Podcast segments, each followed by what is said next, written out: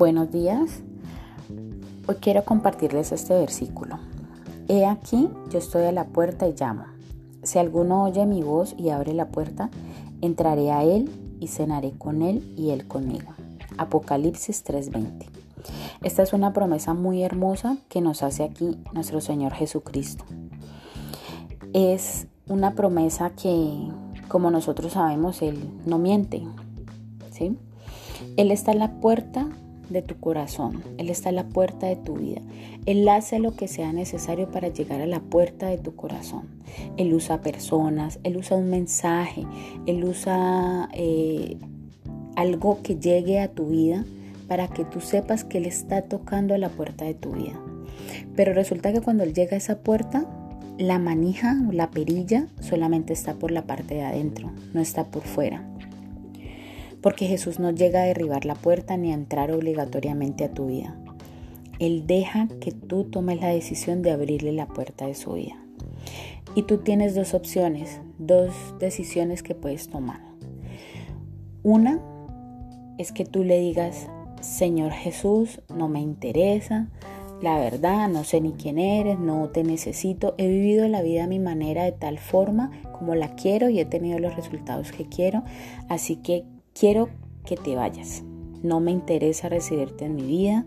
Muchas gracias, pero no te necesito. Y la segunda es que tú le digas, sí Señor, te necesito en mi vida. Quiero experimentar tu presencia en mi vida. Quiero sentirte. Quiero un cambio radical en mi vida porque estoy cansado o cansada ya de esta manera de vivir. Quiero cambios en mi vida. Quiero que hagas de mí esa persona que tú quieras. Con base en estas dos decisiones, quiero invitarte. Si tu decisión es la primera de no necesitarlo, quiero que sepas algo. Jesús no se va a ir de tu puerta. Jesús va a estar parado ahí esperando el día que tú decidas abrirle la puerta. El tiempo ya lo define el Señor cuando quiera regresar, cuando ya quiera volver a juzgarnos, ¿sí? Pero Él, mientras estemos con vida, Él está ahí parado esperando a que tú tomes esa decisión. Muchas veces tenemos relaciones eh, entre seres humanos, relaciones personales que cuando tú das todo por alguien, cuando entregas todo en una relación, pero esa persona no da nada a cambio, en algún momento tú te aburres y te vas. Porque lo que más queremos es recibir de lo que estamos dando. Pero el Señor Jesús en medio de su misericordia, en medio de su amor por ti, Él va a seguir parado allí en la puerta, esperando a que tú tomes la decisión de abrírsela para entrar en tu vida y que experimentes su presencia. Y si tienes la segunda decisión, que es decirle hoy, Señor Jesús, sí te necesito, porque por más que haga cosas en mi voluntad, no siento lo que quiero sentir, no tengo paz, no tengo tranquilidad, mi familia está, eh, está en conflicto, está hecha un desorden. Quiero experimentarte en mi vida para sentir esa paz que tú das. Entonces quiero invitarte a que hagas esta oración conmigo. Dice, Señor Jesús, gracias porque me amas. Hoy entiendo y acepto que te necesito. Gracias porque moriste en la cruz por mis pecados. Te abro la puerta de mi vida y te recibo como mi Señor y Salvador.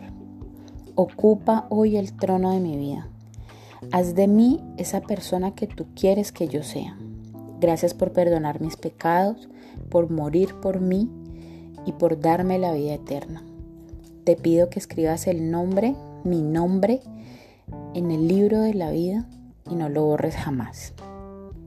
Amén. Si tú hiciste esta oración de todo corazón y expresa lo que tú quieres decirle al Señor y lo que tú quieres hacer en tu vida, por fe vas a experimentar cosas en tu vida increíbles, cambios notorios, y tu vida se va a forjar con base a la voluntad de Dios, no con base a tu voluntad, con base a la voluntad del Señor, porque Él quiere lo mejor para ti. Te dejo que eh, en este día para que reflexiones acerca de esto. Si aún no estás preparado o sientes que no lo necesitas, ten en cuenta que Él sigue allí. y si ya lo recibiste en tu vida, vívelo, disfrútalo. Estamos en las manos del mejor Dios, del único Dios, del único Señor omnipotente, del Todopoderoso. Que tengas un feliz día y que experimentes una vida maravillosa de la mano del Señor. Bendiciones.